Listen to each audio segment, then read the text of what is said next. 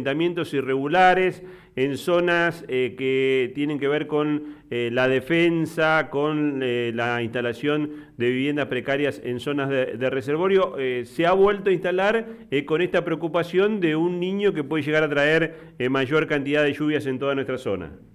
Sí, exactamente. En primer lugar, siempre es, un problema, las usurpaciones se produzcan donde se produzcan. Eh, ¿no es cierto? Hemos tenido casos muy resonantes como el que sucedió en Barrio Transporte, allá con el comienzo de la pandemia, la ocupación de terrenos es algo sobre el que el Estado tiene que estar muy atento y presente. Y mucho más grave es cuando esto se produce en territorios que eh, después se van a ver afectados y por lo tanto hay gente que, en concreto, por ejemplo, cuando crezcan los ríos o cuando haya muchas lluvias, y los reservorios se llenen de agua, eh, va a tener que ser evacuado. Eh, y además, eh, la pregunta es, ¿qué pasa a partir de esa evacuación, no es cierto? el Estado no puede permitir, una vez que la toma la familia a su cargo, no puede permitir que la gente vuelva a vivir ahí donde estaba viviendo, y en donde muy probablemente no pueda hacerlo. y entonces,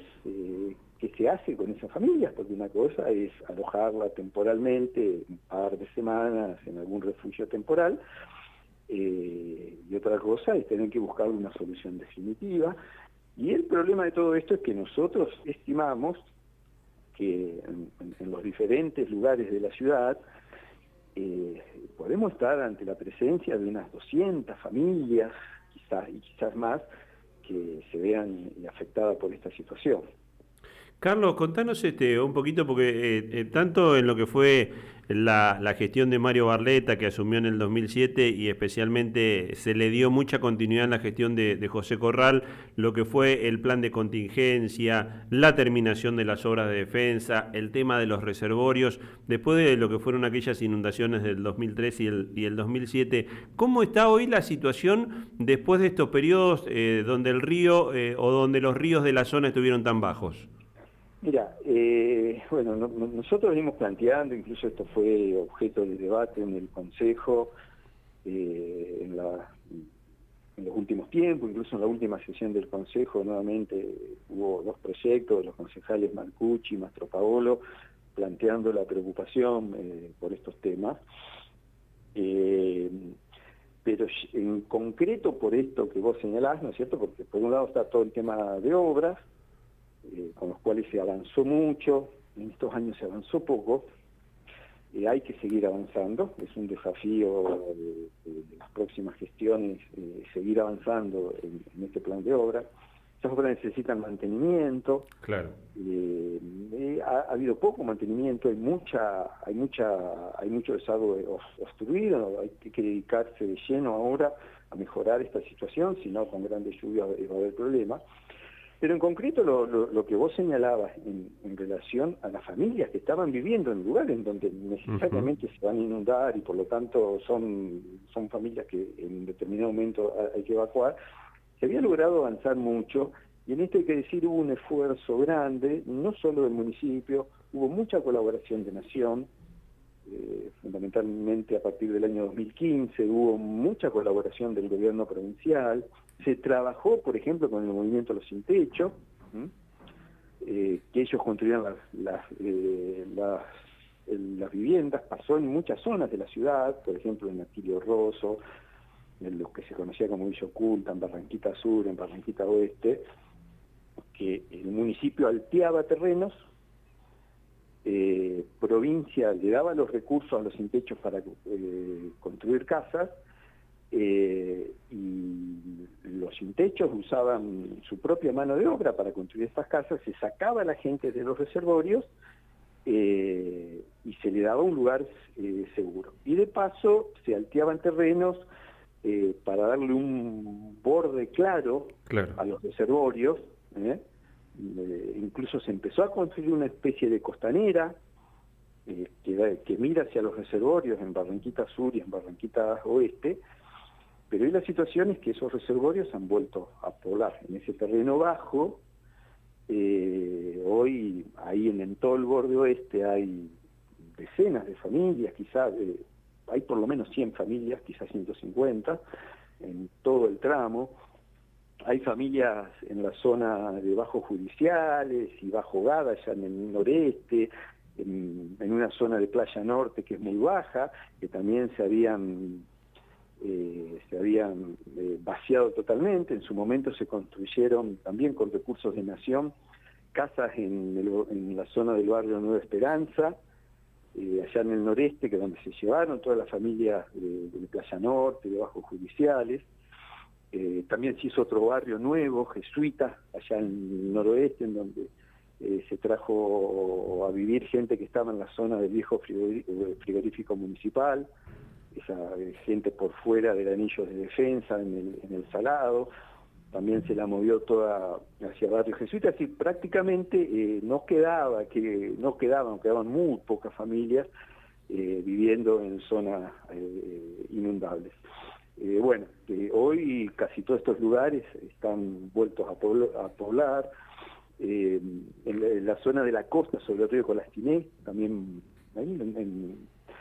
el propio barrio de Colastiné, pasando la defensa hacia el río, se puede apreciar una gran construcción de viviendas, algunas precarias. Acá justo un vecino nos marcaba eso, en Colastiné no se puede acceder a la costa u orilla, dice, el río y sus márgenes son de libre acceso para, para el vecino, nos marcaba. Sí, sí, eso, eso que hoy estaba libre, eh, hoy está totalmente loteado, hay algunas casas de dos pisos con piletas construidas en, estos años, ¿no? Del 2020 a esta fecha. Y después hay otras situaciones de familias muy, de, viviendas muy precarias, donde están viviendo familias. También nosotros estimamos que en todo ese borde por lo menos hay 60 viviendas. Eh, bueno, eh, eso con una crecida no tan importante del río, con una crecida media del río, todo eso se, se va a ver afectado también, digamos, y, y si bien hay gente que ha construido una especie de casa de fin de semana, eh, hay mucha gente que está viviendo, bueno, y va a tener que ser evacuada y, el, y, el, Estado se va a tener que hacer cargo de dar algún tipo de solución, porque eh, no se va a poder dejar esa gente viviendo en, en un refugio, en una vecinal, en un club, por, por meses y meses. Carlos, te saco un poquito de este tema que motivaba el, contacto y, te consultamos de eh, la situación eh, en general del municipio. Venimos de un paro de los trabajadores de ASOEN. Eh, escuchábamos recién en las noticias la eh, imposibilidad del municipio de cumplir con los compromisos relacionados con el tema transporte y te lo ligo al, al hecho de que las pasos fueron en el mes de julio, ya el intendente no, no tiene chances electorales y se da este fenómeno de casi cinco meses de transición que parecen demasiado largos. Pasa acá en Santa Fe, pasa en Santo Tomé también con la intendente allí. Este, las complicaciones que surgen a, partir de, la cuestión eh, electoral. Eh, ¿Cómo están viendo la, situación del municipio y qué es lo que podemos esperar de aquí hasta el recambio institucional del 10 de diciembre? Mira, eh, por un lado es es muy cierto que hay serios problemas fiscales en este momento.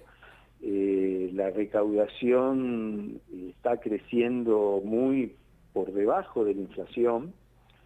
eh, se están cerrando paritarias altas que corresponden, ¿no es cierto? Ahora el municipio creo que tiene que pagar una paritaria, una mejora en torno al 25%, eh, todos los gastos eh, crecen al ritmo de la inflación y los, y, los ingresos no están creciendo al, eh, ritmo de la inflación. Esto es particularmente un momento muy, muy, muy difícil. por ahí nosotros como concejales no vamos viendo el día a día, nos vamos viendo al mes, dos meses, qué es lo que ha pasado para atrás. Eh, por eso no te puedo decir exactamente cómo está la situación en el día de hoy, pero hasta lo que veíamos que estaba pasando en el mes de julio, eh, venía siendo una situación eh, muy, muy preocupante. bueno, sinceramente estos son contextos muy difíciles. yo creo que resuelta la elección general, el 10 de septiembre va a hacer falta que tanto el gobierno, el, intendente saliente como el intendente entrante se sienten y traten de llevar adelante una transición muy ordenada, porque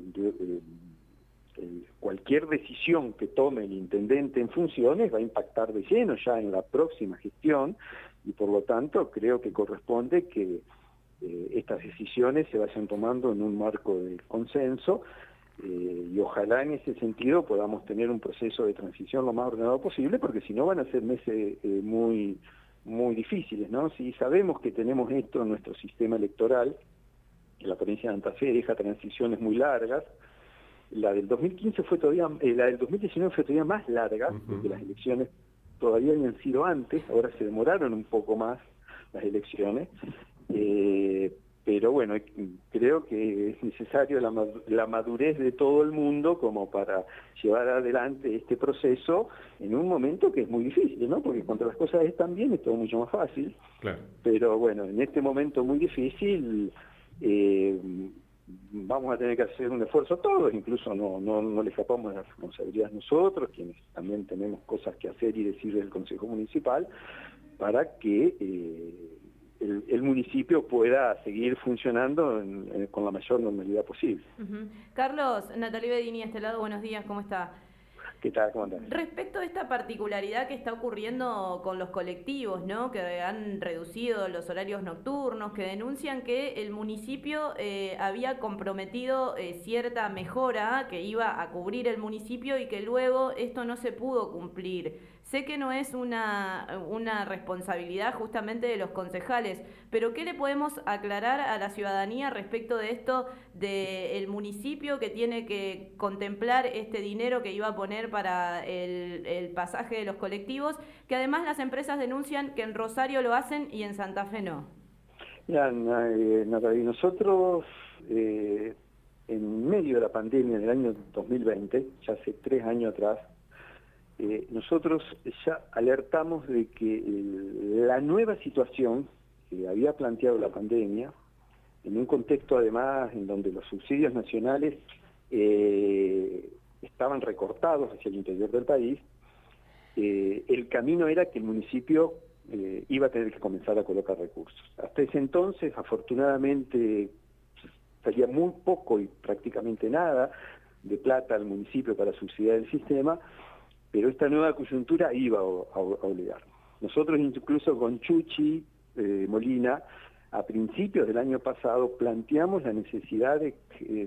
crear un fondo compensador para el transporte de unos 30 millones de pesos por mes, esto en febrero del año pasado lo dijimos, que si a ese monto lo actualizamos por inflación, da algo más de 60 millones de pesos. Bueno, ¿Qué pasó? El, municipio, en el mes de julio, finalmente les comprometió a las empresas 64 millones de pesos por mes para que el sistema de transporte siga, siga funcionando. Nos parece que llegó tarde, pero es inevitable eh, pasar esta etapa en donde el municipio ponga recursos, que es lo que está haciendo Rosario y Córdoba eh, desde, hace tiempo. Eh, bueno, por lo que uno ha visto y se ha enterado por los medios, eh, no se produjo el depósito de estos recursos comprometidos, estos 64 millones de pesos no se, no se había producido en el mes de agosto, por eso las empresas anuncian esta medida de restricción del servicio y ahora hemos escuchado que eh, sobre fin de la semana pasada salió el intendente Jatón a decir que bueno, que esta plata se iba a transferir y que por eso digamos la, eh, la situación se iba a normalizar. Pero bueno, esto marca esta nueva realidad del transporte y el municipio eh, va a tener que eh, comprometer a futuro eh, recursos presupuestarios propios para sostener el sistema, porque si no, así en las actuales condiciones y en la medida de que no salgamos de esa coyuntura económica, va a ser muy difícil que el transporte público tenga un nivel de, de calidad en los servicios mínimos.